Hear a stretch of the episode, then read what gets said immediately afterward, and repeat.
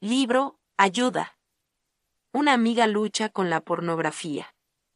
De Rachel Coil. Capítulo 3. La provisión que Dios nos da para tener victoria. Sir, Diana y Laura decidieron creer que Dios iba a darles todo lo necesario para tener victoria sobre el pecado. No querían vivir siendo esclavas de la pornografía por más tiempo decidieron aferrarse a las provisiones que Dios da para obtener la victoria, y Él les dio libertad. La misma decisión está delante de cualquier mujer que hoy se encuentre esclavizada a la pornografía. El Señor Jesucristo. La noche está muy avanzada y ya se acerca el día. Por eso, dejemos a un lado las obras de la oscuridad y pongámonos la armadura de la luz. Más bien, revístanse ustedes del Señor Jesucristo, y no se preocupen por satisfacer los deseos de la naturaleza pecaminosa. Romanos 13, 12 y 14. La pornografía es una obra de las tinieblas. Tenemos que traerla a la luz y revestirnos del Señor Jesucristo, lo cual tiene dos implicaciones prácticas, la salvación y la santificación. Permíteme explicar estos términos. La salvación Todas anhelamos la afirmación, la aceptación y el amor. Pero tenemos una necesidad genuina que trasciende estos anhelos, la necesidad de perdón por nuestro pecado. Así como un infractor de la ley merece una sanción, así el pecado merece castigo. Pablo nos dice que todos han pecado, y que la paga del pecado es muerte, Romanos 3:23, 6:23. Nunca esperaríamos que en el Tribunal de Justicia un juez imparcial declare inocente a un infractor de la ley. Del mismo modo, como juez santo y justo, Dios no perdonará nuestros pecados así no más. Pero como Dios es amoroso, misericordioso y compasivo, dio a su Hijo para que recibiera el castigo por nuestros pecados. Hebreos 2.17. Primera Juan 2.1 al 2, 4.9 al 10. Jesús pagó nuestra deuda, muerte, para que podamos ser perdonadas, pues sin derramamiento de sangre no hay perdón. Hebreos 9:22p.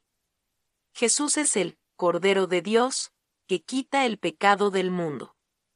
Juan 1:29.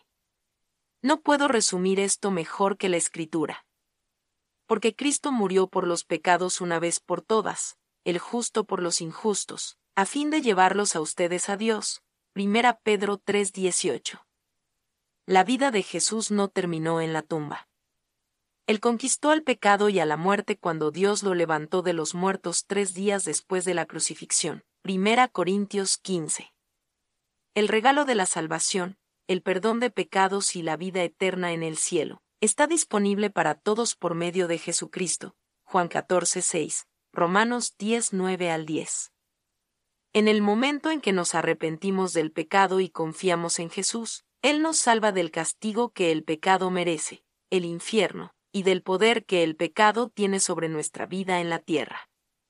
Somos revestidas con su justicia, su perfección y somos llamadas hijas de Dios. Juan 1, 12 al 13, Romanos 8, 8 al 14, Gálatas 2, 17, Filipenses 3, 9. ¿Has reconocido que eres una pecadora? No solo porque puedas estar luchando con un pecado como la pornografía, sino porque todos, hombres y mujeres, nacemos como pecadores. Un día vamos a estar de pie ante Dios, culpables y enfrentando el castigo de la muerte, en un lugar llamado infierno, a menos que nos arrepintamos y confiemos en el sacrificio que Jesucristo hizo en nuestro lugar. ¿Has hecho esto? La salvación es el primer paso hacia la victoria sobre la pornografía. Una mujer que está luchando contra la pornografía debe estar segura de que es una hija de Dios por medio de la fe, en el Señor Jesucristo. Solo entonces tendrá la capacidad para avanzar más en la batalla por su pureza. Separadas de Cristo podemos ser capaces de cambiar nuestro comportamiento por un rato, pero solo Jesús transforma nuestros corazones. Una mujer no va a ser libre de la pornografía ni de todas esas raíces que están incrustadas en su corazón hasta que tenga fe en Jesucristo. La verdadera fe en Cristo produce el fruto de justicia. Esto se llama santificación. La santificación. Cuando somos salvadas, no solo somos perdonadas del pecado y liberadas del castigo de la muerte física, sino que también somos liberadas del poder del pecado durante esta vida en la tierra. Romanos 6, 14 al 22. En Cristo, tenemos el poder para rechazar el pecado, incluyendo la pornografía y la masturbación. Esto no quiere decir que una cristiana no luche con estos pecados, sino que solo es eso, una lucha. Las cristianas podemos luchar contra cualquier clase de pecado, porque nuestra carne pecaminosa no se desvanece simplemente cuando somos salvadas.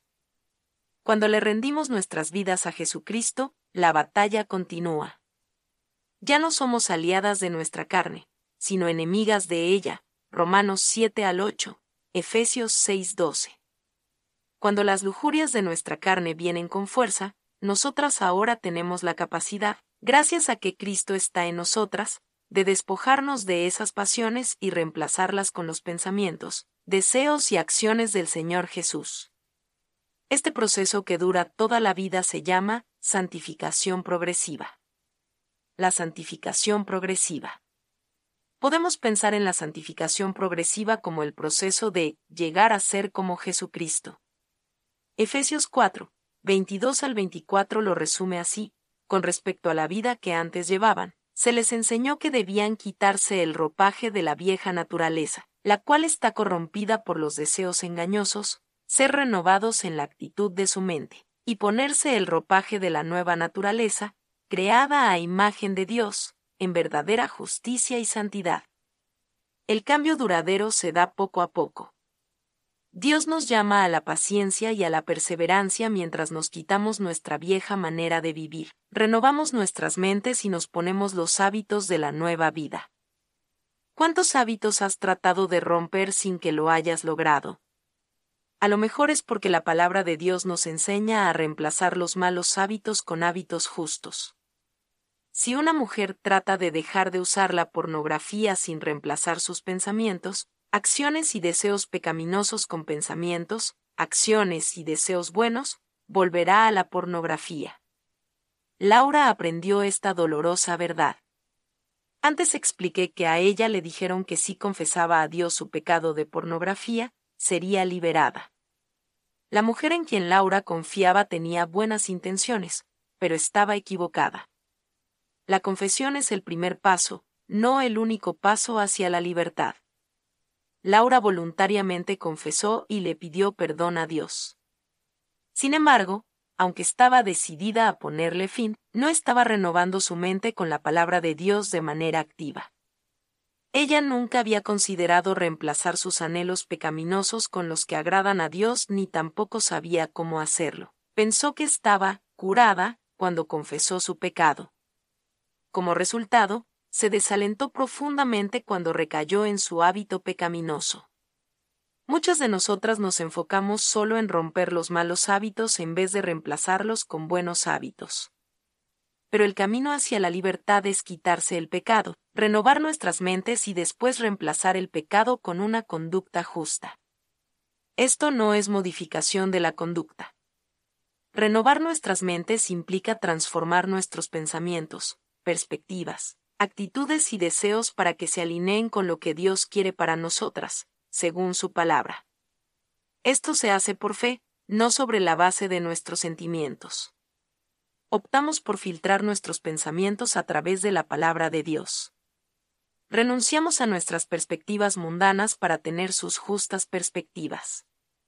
Decidimos creerle a la Biblia en lugar de a nuestros sentimientos sometemos nuestras actitudes y deseos en obediencia a Él. Una vez más, este es un proceso que es de todos los días y a veces de momento a momento. Tal renovación profunda de la mente, acompañada de un cambio en nuestras acciones, es un verdadero arrepentimiento. El arrepentimiento que produce la santificación. El cambio genuino, quitarse lo viejo y ponerse lo nuevo, es el resultado del arrepentimiento. El arrepentimiento implica un odio profundo por el pecado, tanto así que estamos dispuestas a alejarnos de él aunque esto pueda ser doloroso. Quien encubre su pecado jamás prospera. quien lo confiesa y lo deja, haya perdón. Proverbios 28, 13. Si estás esclavizada a la pornografía, estás lista y dispuesta a hacer lo que sea, sin importar lo que cueste, para ser liberada de tus cadenas? Si no, ora. Pídele a Dios que te conceda el don del arrepentimiento por el pecado, ver 2 Timoteo 2.25. Pide que te dé un vistazo fugaz de su santidad para que veas tu pecado como lo que es y el precio que Jesús pagó, para que fueras perdonada y puesta en libertad. Hazlo sin importar lo que cueste. Requiere tomar algunas medidas drásticas, algunas decisiones radicales para que una mujer venza este pecado. Después de explicar que el adulterio comienza en el corazón, Jesús dio esta instrucción. Por tanto, si tu ojo derecho te hace pecar, sácatelo y tíralo. Más te vale perder una sola parte de tu cuerpo, y no que todo él sea arrojado al infierno. Y si tu mano derecha te hace pecar, córtatela y arrójala. Más te vale perder una sola parte de tu cuerpo, y no que todo él vaya al infierno. Mateo 5:29 al 30. Estas instrucciones son una exageración deliberada. Una mujer ciega y coja todavía tiene la capacidad de cometer adulterio en su corazón. La impactante ilustración de Jesús nos enseña que vencer el pecado sexual exige medidas extremas. Tenemos que quitarnos de manera radical lo que sea que nos haga pecar. Haz lo que sea necesario, cueste lo que cueste, para quitar los impedimentos y construir un muro de protección alrededor de ti misma prepárate para tomar algunas decisiones drásticas. Si eres tentada a ver pornografía o a fantasear mientras ves la televisión, cancela el servicio de televisión por cable o desenchufa el aparato, a lo mejor, incluso, guarda por un tiempo el televisor. Si un anuncio publicitario en particular o una tienda pornográfica son una tentación, cambia la ruta por donde manejas. Si eres tentada a ver pornografía por Internet, corta totalmente tu acceso, ponle un fuerte candado o implementa alguna forma de rendición de cuentas por Internet. Por ejemplo, Eyes, Ojos del Pacto. Si las novelas románticas te seducen, destruyelas. Considera en oración las fuentes de tentación que hay en tu vida. Anota de qué manera las vas a cortar totalmente, tanto como sea posible. Toma medidas drásticas por amor a Jesús, considera las medidas drásticas que él tomó por ti. Obviamente, hay ciertas cosas que no puedes controlar. No te predispongas al fracaso ni pongas una excusa para pecar con pensamientos como yo no puedo cambiar nada o sé que voy a echarlo a perder, así que también. En vez de esto, ten confianza en que Dios proveerá una salida para que no tengas que pecar. Apréndete de memoria este versículo, ustedes no han sufrido ninguna tentación que no sea común al género humano. Pero Dios es fiel, y no permitirá que sean tentados más allá de lo que puedan aguantar. Más bien, cuando llegue la tentación, Él les dará también una salida a fin de que puedan resistir. Primera Corintios 10:13. Busca la salida que Dios provee para ti durante los tiempos de tentación. Diana se tuvo que quedar en una habitación de hotel durante un viaje de negocios que duró una semana, una circunstancia que estuvo fuera de su control. Ahí tuvo acceso a la televisión por cable. Compartió la habitación con una compañera de trabajo, así que, con aire despreocupado, le pidió a la mujer, otra cristiana, que se quedara con el control remoto. Diana no divulgó los detalles detrás de esta acción, solo tomó la decisión de no tocar el control remoto. Si hubiera estado sola en la habitación del hotel, podría haber desconectado la televisión o quitar las pilas del control remoto y dárselas a un miembro del personal en la recepción. La medida más extrema, pero a lo mejor necesaria para Diana, hubiera sido eliminar por completo la televisión de su habitación del hotel. Vencer el pecado a veces exige una acción drástica.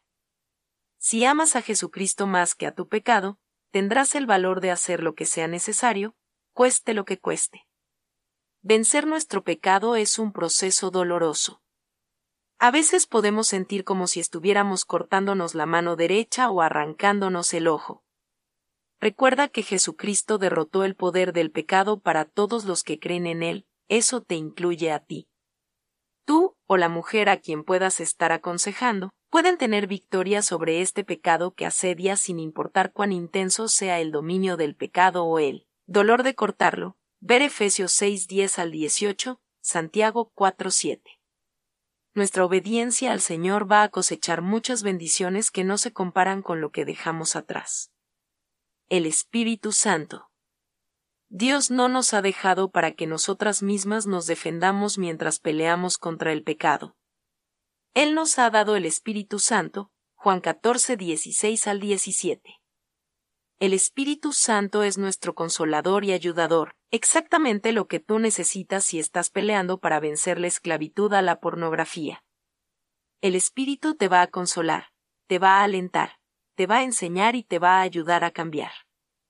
El Espíritu Santo guía a los cristianos a la verdad usando el instrumento divino de verdad, la Biblia. Salmos 119-160. Juan 17-17. Aprender y creer la verdad es de gran importancia para vencer la idolatría, ya que la idolatría está saturada de mentiras. Es tiempo de reemplazar las mentiras que has creído con la verdad de Dios. La palabra de Dios. El Salmo 119, 9 al 11 aborda la pregunta, ¿cómo puede el joven mantener puro su camino? Contesta, viviendo conforme a tu palabra. Yo te busco con todo el corazón, no dejes que me desvíe de tus mandamientos.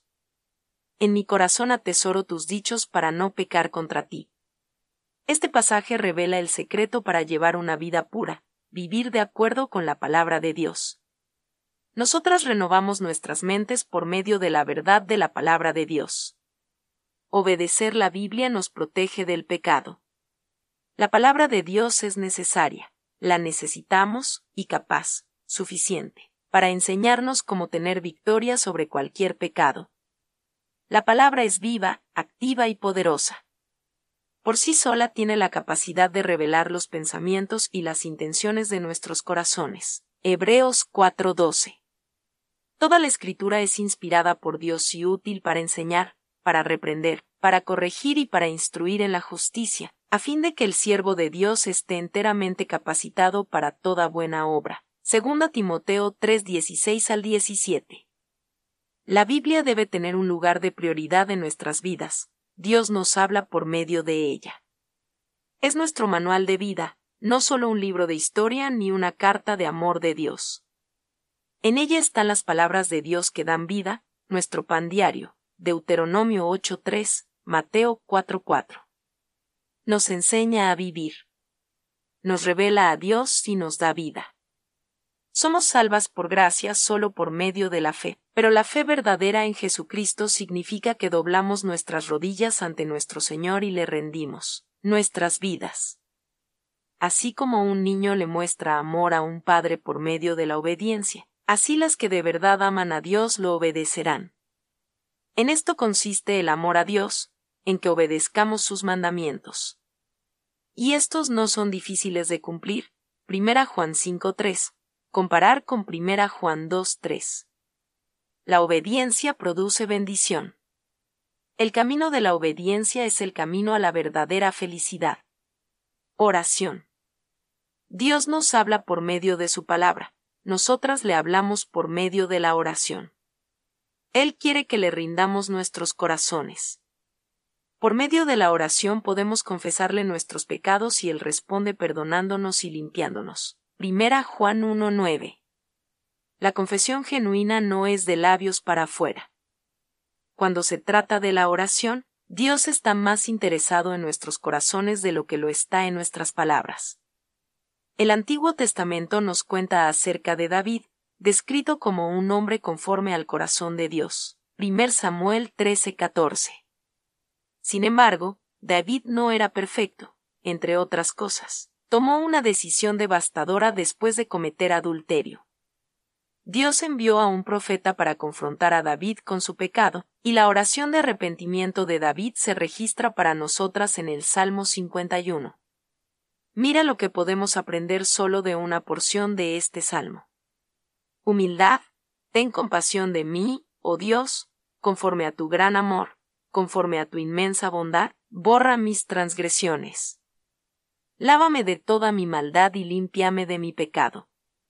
Yo reconozco mis transgresiones, siempre tengo presente mi pecado. Contra ti he pecado, solo contra ti. Salmo 51, 1 al 4. ¡Qué humildad! La confesión genuina fluye de un corazón humilde ante Dios. David se dio cuenta de la profundidad de su pecado y anhelaba la limpieza. ¿Y tú? Arrepentimiento, crea en mí, oh Dios, un corazón limpio y renueva la firmeza de mi espíritu. Devuélveme la alegría de tu salvación, que un espíritu obediente me sostenga. Así enseñaré a los transgresores tus caminos, y los pecadores se volverán a ti. Abre, Señor, mis labios, y mi boca proclamará tu alabanza. Salmo 51, 10, 12 al 13, 15. David se arrepintió y quería que Dios lo cambiara. Él pidió un corazón limpio y un espíritu renovado que fuera firme, inalterable, resuelto, leal al Señor. Le pidió al Señor alegría y estaba decidido a compartirla con los demás. ¿Y tú? Quebrantamiento, el sacrificio que te agrada es un espíritu quebrantado. Tú, oh Dios, no desprecias al corazón quebrantado y arrepentido. Salmo 51, 17. ¿Has venido a Dios en oración con un corazón quebrantado y contrito, arrepentido? Esta es la intersección donde el pecado termina y la libertad comienza. Si tu espíritu no está quebrantado ni tu corazón está listo para el arrepentimiento, suplícale a Dios que te conceda esto. Después vas a estar lista para depurar tu corazón de las raíces de la pornografía y cultivar un corazón de pureza, un corazón que sea suyo por completo.